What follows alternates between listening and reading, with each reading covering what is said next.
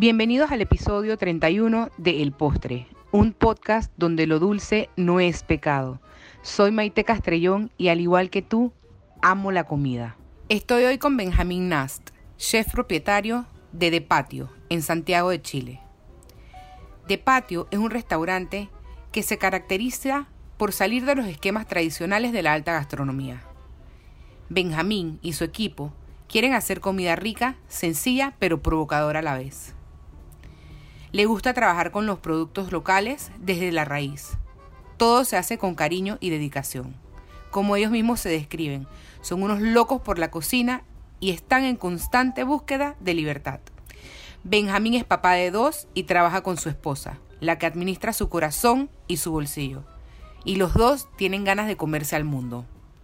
Estoy hoy con Benjamín Nas, vino de Chile a cocinar con Chombolín para celebrar el décimo aniversario de Restaurant Week de Panama Week. Eres papá de dos. Así es. Trabaja con su esposa, Así es. que administra su corazón y su bolsillo. si visito Chile, ¿qué me encuentro en De Patio?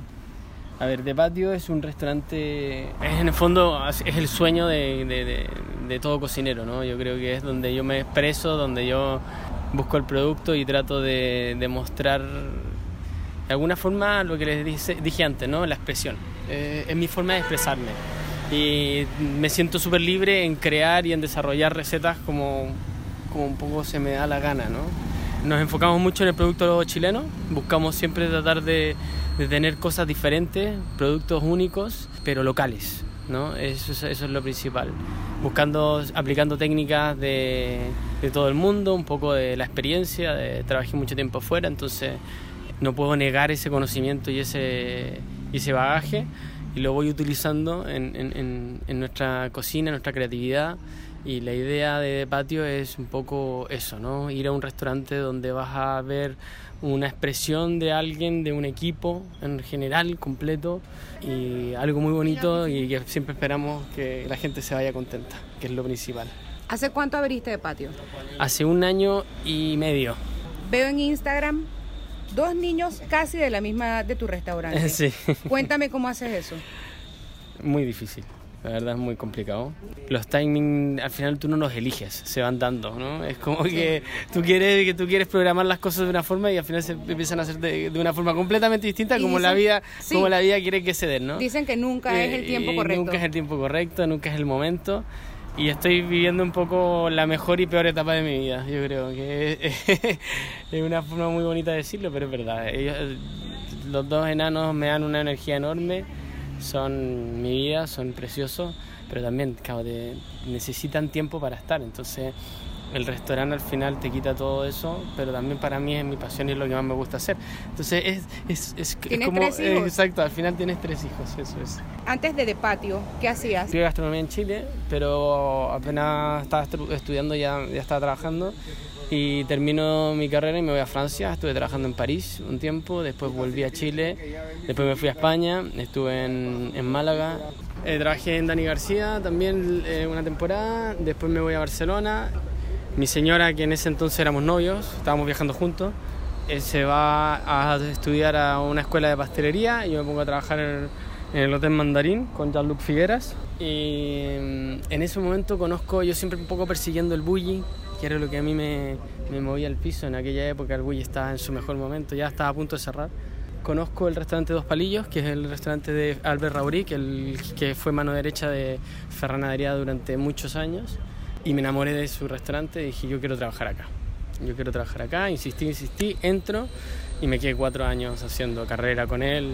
Al final es mi mentor, es la persona con, de la que yo aprendí más, tanto profesional como...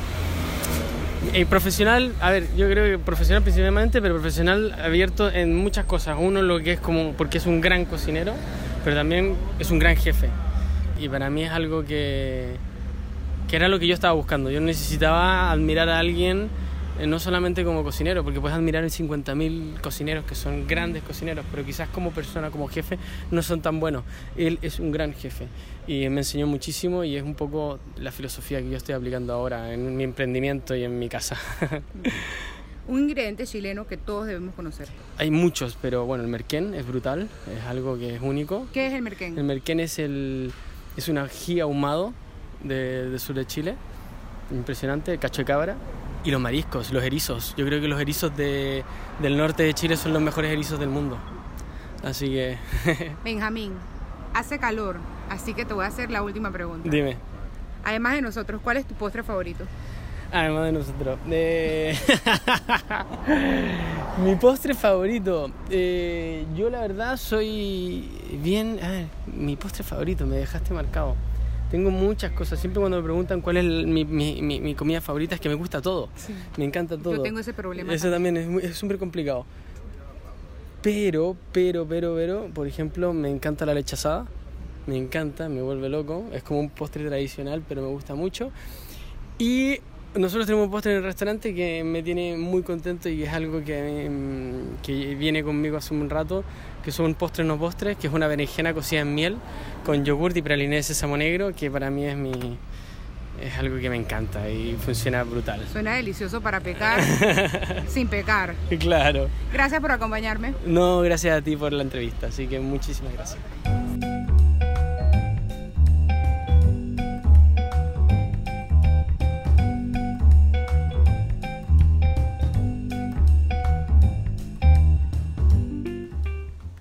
Preparar pasta no tiene ciencia.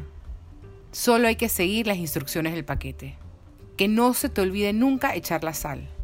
Agua sin sal, pasta sin sabor. Y la sal la debes echar cuando el agua empiece a hervir. El agua con sal tiene mayor punto de ebullición. Se demora muchísimo más que el agua sin sal en hervir. Así no te desesperas. Y no mires la olla, que si miras la olla, se demora más en hervir.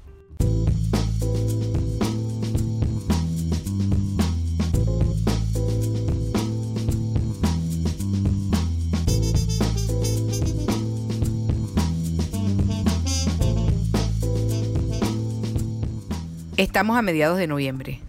Llega diciembre en menos de tres semanas. Y de la mano de este mes, muchas fiestas y reuniones. En alamesa.pa encontrarás recetas de dips para llevar a esas fiestas y compartir con tus amigos y familiares. Dip de tomates secos, de pimiento morrón, de coliflor, de cebolla cremosa y muchos más. Búscalos en alamesa.pa o en el link debajo de este post.